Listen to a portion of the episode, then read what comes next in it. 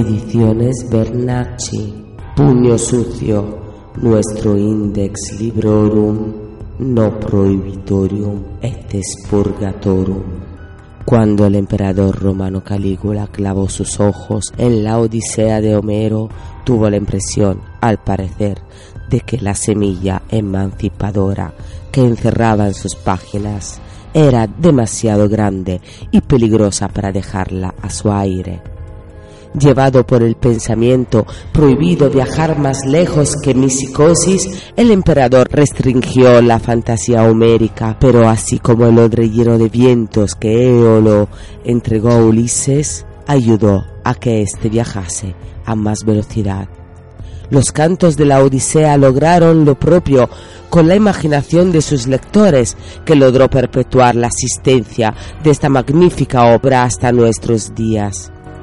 No fue el primer caso en que un libro tuvo que esforzarse para sobrevivir a los protocolos de un pensamiento dominante y por supuesto tampoco fue el último.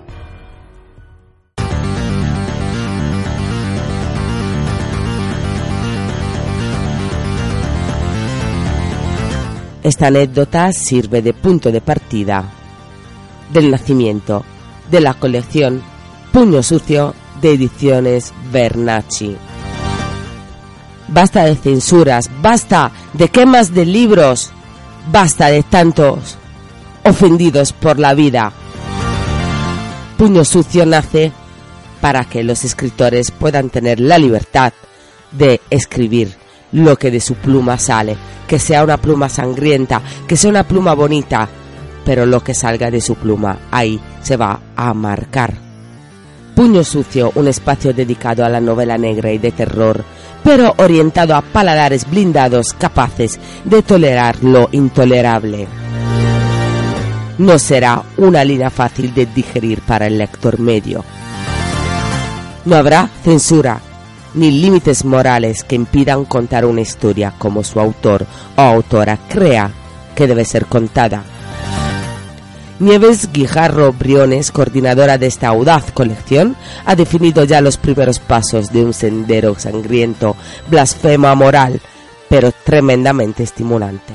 No habrá calígolas, ni tijeras, ni hogueras, solo el homérico empeño de enfrentaros a la libertad y un libro que espera ser abierto. Y si no lo quieres leer porque no lo puedes digerir, pues muy fácil, no lo compres. Y hablando de estos libros difíciles de digerir, Nieves, presente en Madrid. En este audio escucharemos trozos de grabaciones de la presentación. Empezamos. Nieves y su autor, Juan Díaz Olmedo, sobre cuál es la génesis de Zombie. Y primero que todo, Juan, eh, Zombie es una obra que me ha marcado tanto por lo terrible de las circunstancias de, de sus personajes, como el fondo que presenta, como el mensaje que nos hace llegar. Eh, explícame, ¿de dónde surge la génesis de Zombie? El momento en el que a mí se me ocurrió, digamos, aquí dentro, en la génesis para la idea, fue en mi tiempo de estudiante, yo estaba en la, en la facultad, leyendo una revista de cine, no sé si, si, si era fotogramas o era imagen de la actualidad, estaba la, de la sección de noticias cortas, tenía una, una reseña mal hecha, pues una mala traducción de una nota de prensa, diciendo que se había iniciado el rodaje de una película, por parte de David Fincher, eh, de una novela de un tal Charles Palahniuk, con Brad Pitt y Helena Bonham Carter, sobre eh, enfermos terminales y combates a muerte. Fijaros en el detalle, enfermos terminales y combates a muerte.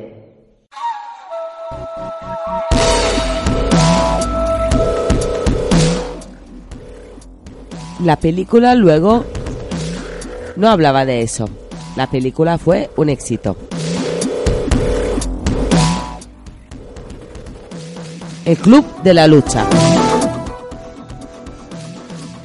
Seguimos.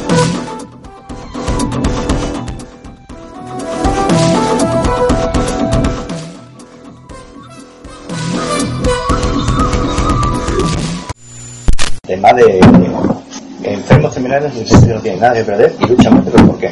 Porque cuál es la... Eso es lo que me quedaba a mí. No, no terminaba de encajar. Y un día de estos, en una de estas casualidades o caprichos de lo que sería la mente humana, pues ya sé por qué gente que, eh, que va a morir puede tener la necesidad o la compulsión de luchar a muerte entre ellos. Porque ahí, digamos, como que cristalizó la idea original junto con un montón de, otros tipos de, ideas, de conocimientos que tiene por ahí.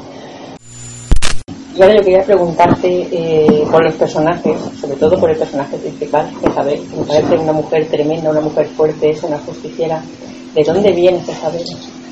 Pues viene de varias personas, viene de... no existe como tal. No te puedo decir que sea una persona de verdad, no es un personaje histórico, no es una persona, persona que haya conocido. Son ideas que se me han ido surgiendo, básicamente ¿no? Pero eh, una de las veces de estar comentando la idea esta de, oye, ¿qué, harías tú si supieras que te quedan seis meses de vida? Pues una compañera de trabajo me dijo, pues yo me, me hincharía drogas y me tiraría todo lo que se mueve. Tiene una base real. Tiene una base real, o sea, ese es el primer punto de inspiración. Luego, en una entrevista en televisión, vi a Geraldine Chaplin contestando una pregunta parecida y diciendo más o menos lo mismo. Entonces, si la película, si esto hubiera sido una película y lo hubieran hecho en los años 60, yo creo que ya saben podría haber interpretado a Chaplin. Escuchamos ahora uno de los invitados a esta presentación, el escritor David G. Panadero, fundador de la revista Prótesis. Entonces, yo tuve la suerte de conocer la novela Zombie en su primera encarnación, creo que fue en 2010 en la editorial NGC. Yo sé que Juan ha sudado mucho esta novela y ha peleado mucho esta novela y no vamos a decir la exageración de que sea una novela en primera persona o sea autoficción, pero yo creo que hay mucho de él en esta novela.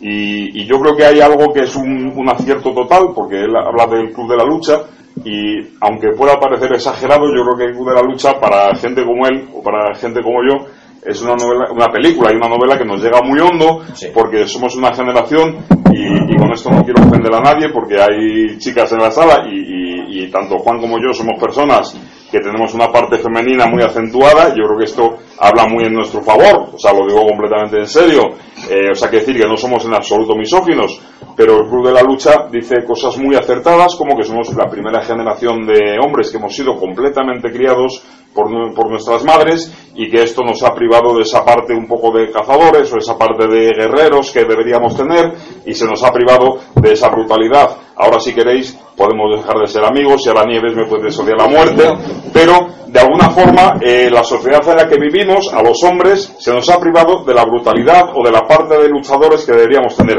Nos habéis cortado las garras. Entonces por eso en la ficción necesitamos obras como esta. Necesitamos obras que nos devuelvan de una forma simbólica, simplemente de una forma simbólica, que nos devuelvan la brutalidad que necesitamos para poder vivir, la brutalidad que necesitamos de una forma simbólica, simplemente, para poder respirar y, competir, para sentirnos un poco más completos. Y yo creo que Zombie viene un poco en el imaginario a llenar esa parte que necesitamos. Si si me puedes corregir, ¿estás de acuerdo conmigo? Estoy de acuerdo contigo, pero sobre todo por un tema muy importante, porque no es un tema de no es un tema de violencia, es, un, tema, de, simbolismo. No es un tema de violencia y no es un tema de. No es un tema tampoco de género, porque las mujeres también necesitan esta parte. Pero sobre todo el tema de.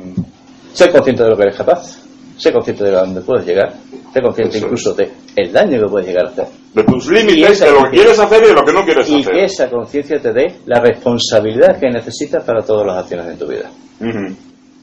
Esa es la base, pienso yo que Eso es. Entonces, no es tanto, o sea, no es tanto de los actos eh, como de las responsabilidades, de lo que quieres hacer, de lo que no quieres hacer, de tus límites, de lo que te repugna y de lo que no te repugna, pero no de una sociedad llena de prohibiciones y de tolerancia cero, porque si lo prohibimos todo, vamos a vivir muy mal. Yo creo que más bien es una sociedad responsable, tolerante, donde vamos a vivir mucho más a gusto y donde no es cuestión de que todo se prohíba, sino que todo se permita y seamos más conscientes un poco de donde vivimos, ¿no? Y, bueno, ya con esto acabo la chapa. Yo creo que Juan me ha entendido perfectamente, ¿verdad, Juan? Y yo creo que vivimos mucho más felices en una sociedad mucho más permisiva donde se puede comer carne roja o no comer, se puede ser vegetariano o no serlo y al final Juan me entiende si, si le digo que a usted no hay rencores, ¿verdad, Juan? Eh, y luego nos pagamos una mano de hostias. Hace poco vi, hace poco vi en tenía una entrevista con un personaje muy pintoresco que es Ted Nugent, no sé si lo conoces. A, a mí me encanta la Me música. encanta de Ted escucharle hablar, es un hombre que si presenta la política no le votaría ni loco. A mí la música Pero- me encanta, a mí el la música me es encanta. genial, pero te voy a decir una cosa, no estoy de acuerdo con la mitad de lo que dices. Pero su lo menos- existencia garantiza que Sí, yo sí, puedo no, vivir. pero, y también, pero oye, cuando lo explica, lo explica bien. Sí, Porque, sí. Oye, no estoy de acuerdo, pero te entiendo. Y este hombre decía una cosa, decía que, oye, dice, y le preguntaron, era en el, el programa este que hay de, de, de Joe Rogan. Preguntó Joe Rogan, "Oye, ¿a ti te molesta que haya gente, pues es muy defensor, no conocéis, es un... Es cazador, es un rockero americano, es, es eh, muy con, de la... de- anarquista de derecha, anarquista digamos. de derecha americano. En la línea Clint. Eastwood, en la línea Samuel Fuller, de estos Sí, sí. individualistas extremos, Sí. eh, de esta línea americana que ya han pasado por todos los extremos ideológicos y ya solo le queda eh, subirse a la azotea a disparar, vamos. Pues eso, este hombre defiende mucho el tema de que el ser humano es omnívoro y que comer carne es algo sano. Y este hombre le preguntó yo, Rogan, oye, ¿a ti te molesta que haya gente vegetariana, que haya gente vegana? Y este dijo, en absoluto me molesta que haya gente vegetariana y haya gente vegana. Y más aún, dice, más aún, si le quisieran prohibir a esta gente comer lo que ellos quieren, me tendrían a su lado defendiéndoles. Ahora, lo que yo quiero es que me respeten a mí también y me dejen a mí comer lo que me sale de las narices.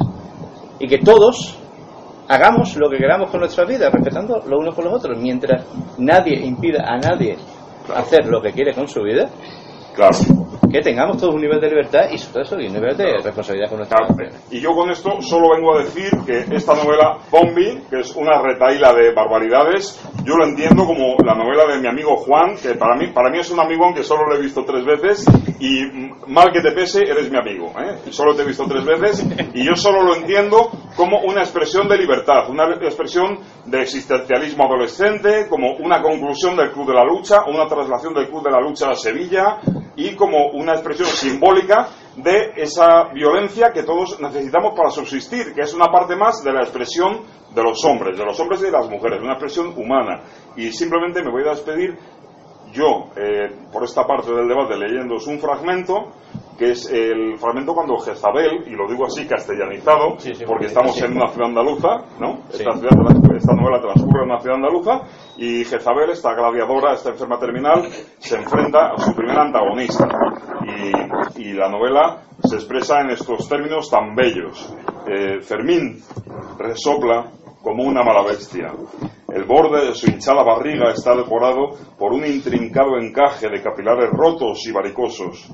A juego con sus brazos y su cuello, la cabeza parece una versión en miniatura de su barriga, pero provista de rostro, y de unos ojos inyectados en sangre que son el único rastro vibrante entre tanto pliegue porcino, la mirada de un vampiro de película barata. No sé muy bien de qué demonios se está muriendo Fermín, pero parece que la medicación no alivia sus síntomas. Debe ser una insuficiencia de algún órgano interno. Mejor para mí, aunque la debilidad puede suplirse con mala leche.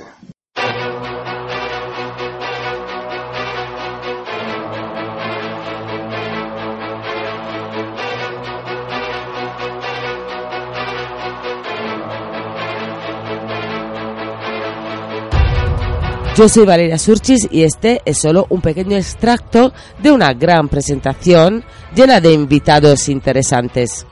Una presentación que tuvo lugar en la Mansión del Terror, en la calle Alondra 44, Madrid.